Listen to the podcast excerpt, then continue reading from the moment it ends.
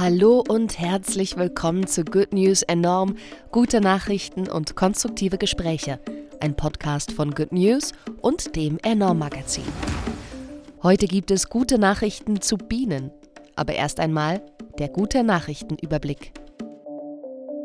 Historisches Urteil für den Klimaschutz. Umweltschützerinnen haben den Ölkonzern Shell vor einem Gericht in Den Haag verklagt und gewonnen. Gemessen am Stand des Jahres 2019 ist Shell nun gesetzlich dazu verpflichtet, seine CO2-Emissionen bis 2030 um 45 Prozent zu verringern. In Deutschland soll ein neues Gesetz Menschen mit Behinderung mehr Teilhabe ermöglichen. Es sieht außerdem besonderen Schutz vor Gewalt in Wohnheimen vor und erlaubt neu das Mitnehmen von Assistenzhunden an Orte, an denen sie bisher nicht geduldet wurden. US-Präsident Biden hat alle Öl- und Gasförderaktivitäten im arktischen Naturschutzgebiet in Alaska ausgesetzt, die Trump kurz vor Amtsende noch genehmigt hatte. Die Bohrrechte sollen nun auf Umweltschutzgesetze hin überprüft werden. Oft enthalten Sonnenschutzmittel Oxybenzon, obwohl Studien zeigen, dass der Stoff Korallenbleiche verstärken kann. Laut einer Studie im Fachmagazin Nature könnte der Farbstoff Methylenblau eine gute Alternative sein.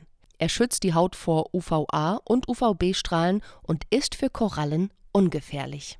Laut einer internationalen Studie haben die Regenwälder in West- und Zentralafrika die historische Dürreperiode des Jahres 2015 und 2016 besser überstanden als erwartet.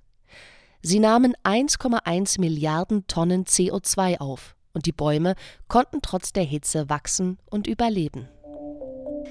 Hallo, mein Name ist Bianca und ich bin Redakteurin bei Good News. Ich freue mich sehr, dass wir heute über Bienen sprechen.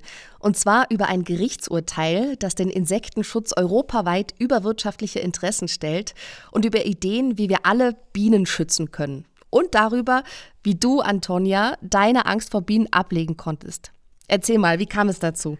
Ja, genau. Also ich bin Antonia und ich bin Autorin beim Enorm Magazin. Ich habe eben jetzt vor zwei Wochen, glaube ich, habe ich einen Imker begleitet bei seiner täglichen Arbeit, um einfach mal zu sehen, ähm, genau, wie das überhaupt so ist. Und ich fand es am Anfang ein bisschen einschüchternd, weil ich hatte zwar so ein Imkeranzug an und ich wurde eingeräuchert, so dass die Bienen nicht so verwirrt sind von mir. Aber trotzdem war es dann natürlich so, dann sind wir zu den Bienenstöcken gegangen und im, in, in so einem Bienenstock sind im Sommer bis zu 60.000 Bienen.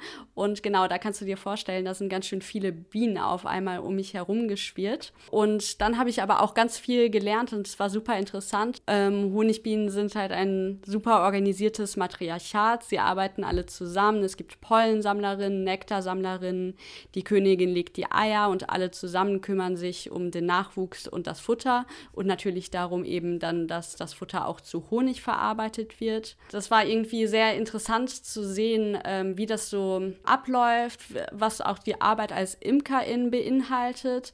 Ich fand auch, dass ich ein besseres Gefühl dafür bekommen habe, wie sich Menschen und andere Tiere und Pflanzen untereinander beeinflussen und wie da zum Beispiel auch ähm, so das Klima ähm, Auswirkungen darauf hat. Zum Beispiel war eben dieser Winter total lang und viel kälter als, ja, als die letzten. Und dadurch musste der Imker dann im Frühjahr jetzt nochmal so eine Notfütterung den seinen Bienenvölkern nochmal extra Futter geben, damit die auch ähm, überleben. Und der Imker hat mir auch erzählt, dass die Bienen, die teilen sich durch so einen Tanz mit, durch einen Schwänzeltanz, wo es gute Futterquellen gibt. Und wenn aber wenn sie mit Pestiziden, mit Pflanzenschutzmitteln in Berührung gekommen sind, dann können sie diese Informationen nicht mehr so richtig weitergeben. Dann verbreiten sie Fake News und dann tanzen sie zwar rum, aber wissen gar nicht, ob es irgendwo gute ähm, Futterquellen gibt und verwirren andere damit. Und zu den Pflanzenschutzmitteln hast du ja auch eine Nachricht mitgebracht, oder? Ja, genau. Und zwar ist es folgendermaßen, nach einem acht Jahre lange dauernden Rechtsstreit hat der Europäische Gerichtshof Anfang Mai diesen Jahres, also 2021, das Verbot von bienenschädlichen Insektiziden bestätigt. Es handelt sich dabei um die sogenannten Neonicotinoide, das sind Bestandteile synthetischer Pflanzenschutzmittel, die, und das haben etliche Studien inzwischen bewiesen, das zentrale Nervensystem von Bienen schädigen oder gar zerstören können. Schon seit einigen Jahren sind diese Nicotinoide verboten, doch der Chemiekonzern Bayer hatte gegen das Urteil geklagt, weil es natürlich für die enorme wirtschaftliche Einbußen gebracht hat. Aber jetzt eben das endgültige Urteil in letzter Instanz, Nicotinoide dürfen nicht eingesetzt werden. Naturschützerinnen vom BUND begrüßen das Urteil natürlich, auch der Imkerinnenverband und Greenpeace. Und nicht nur Bienen und andere Insekten sind durch dieses Verbot geschützt, sondern auch viele Vögel, denen es an Futter mangelt, wenn diese Insektizide verbreitet werden.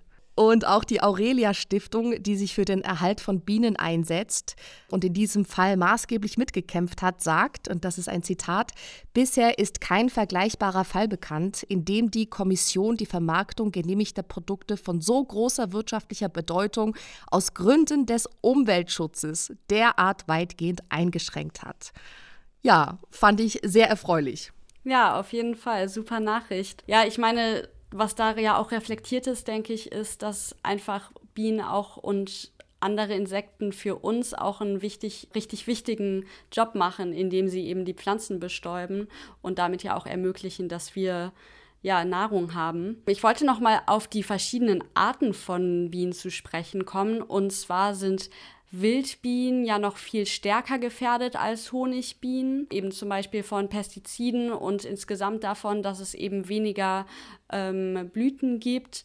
Ähm, also weil Honigbienen sind einfach sehr viel dominanter. Sie können zum Beispiel in einem Radius von bis zu 10 Kilometer um ihren Stock herum auf Nahrungssuche gehen und Wildbienen können nur so ungefähr ein Kilometer weit fliegen. Und deswegen ist es für Wildbienen besonders wichtig, dass es ganz viele Blüten gibt und dass es auch ein diverses Blütenangebot gibt. Und in einem Artikel von der FAZ wird über dieses Blütenangebot gesprochen und da sagt Daniela Watzeka vom Senken Forschungsinstitut und Naturmuseum in Freiburg, dass das Angebot an Blüten in Städten ähm, wegen Gärten, Parks und Grünanlagen sogar teilweise besser ist als auf dem Land. Und das hat mich erstmal überrascht. Aber das ist natürlich auch was, wo jeder und jede von uns einen Beitrag leisten kann, indem wir Blumen zum Beispiel selber säen. Und da hat zum Beispiel die Stadt Bamberg eine ziemlich coole Initiative gestartet dieses Jahr. Die haben einen Kaugummiautomaten aufgestellt,